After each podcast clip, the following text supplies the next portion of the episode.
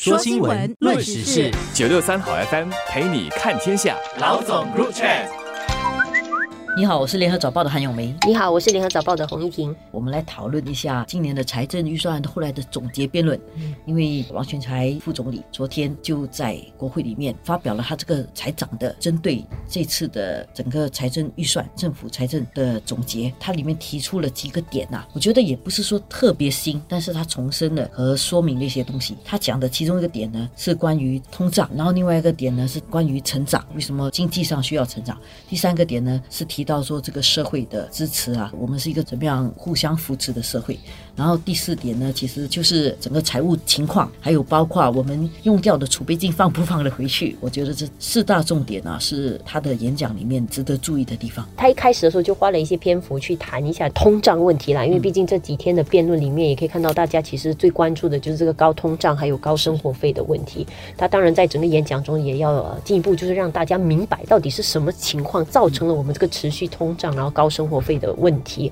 而事实上，其实这个不是新加坡自己可以控制的，因为其实是很多外部因素在影响。他就有提到说，其实，在冠病疫情之前，其实国际的这个通胀情况其实是相当稳定的。什么促使这个突然间的增加？其实也就是因为后来俄乌战争爆发，然后造成了各种的能源紧张啦，然后还有很多一些物资上啊，过后还有冠病的关系啊，所以这些种种的这些外部因素，而且是影响全球的，就推动了很多的高成本、高价格。所以新加坡当然就像所有国家一样，其实也遭受到这个冲击。所以我们面对的问题其实不是我们独有，是全球都有面对这样的情况。而事实上，他也进一步提到说，也幸好，因为我们有五次的这个收紧了这个货币政策的这样的一些举措哈，所以其实让我们的这个真正的通胀其实还得到了比较大的缓解。不然的话，实际上我们面对的可能不是百分之四点二的通胀，而是六点六。其实情况其实是比。本来真正应该发生的，其实已经稍微好一些，而且他也重申说，其实以现在的情况来讲，通胀已经开始有缓和下来的迹象了。如果我们回去讲一讲哈，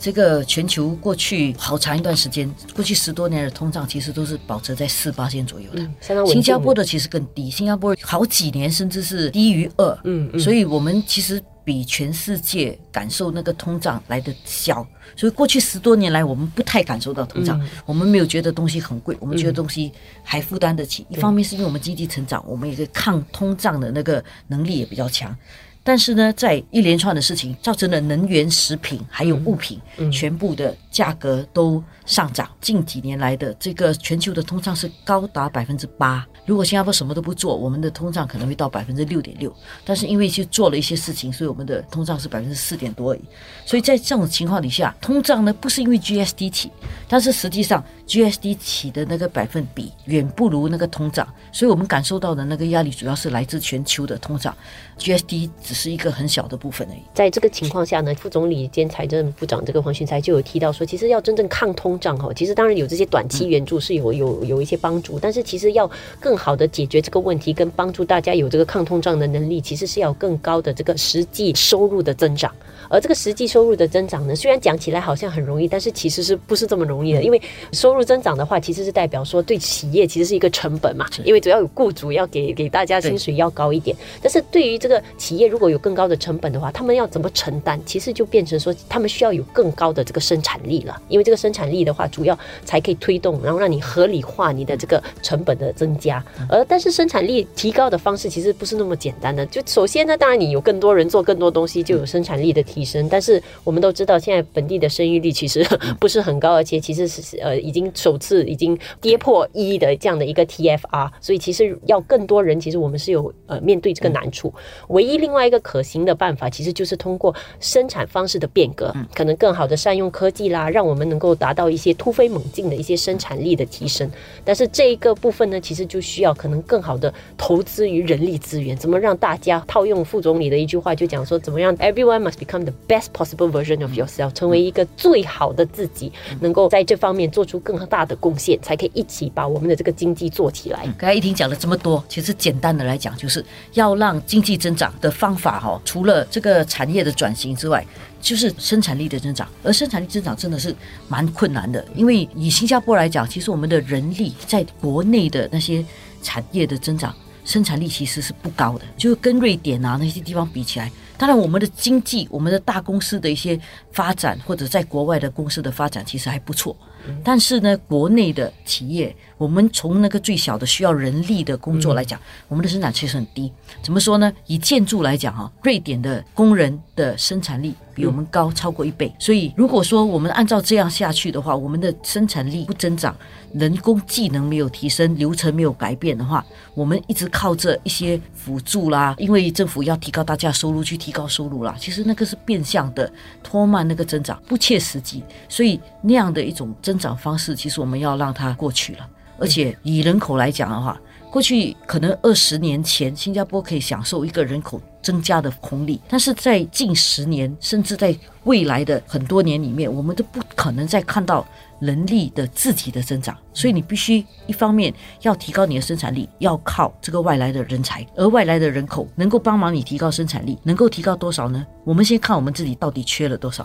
如果我们正常的 TFR 要能够替代的话是二点一，那我们已经很长的时间没有二点一了，我们都是只有一点二，现在已经少过一了。二零二三年出生的小孩只有零点九七，所以这么说，等到他们十八岁能够出来工作的时候呢，基本上我们是人口是不能替代自己的，就是一个人退休的话是不足一个人去替代那个工作的，嗯，所以这个是一个比较严重的问题。副总理同时他也强调说，在这样的一个环境下的话，我们还是继续要有很好的一些社会的资源。跟帮助了，就是帮助这个低收入的人，还有就是一些弱势群体，怎么制度的转移，然后确保这个社会维持一定的公平。然后呢，那些有更高资源的呢，当然就是可以付出更多。然后那些平民百姓呢，其实大家承担的呢，就相对比较低。用简单的话来讲，就是富人付更多啦，不是富人更富，而是富人要付更多的这个税啊，来承担更多的这个社会呃所需要的资源啊。所以以目前来讲呢，新加坡有百分之四十的工作人口是。不用缴个人所得税的，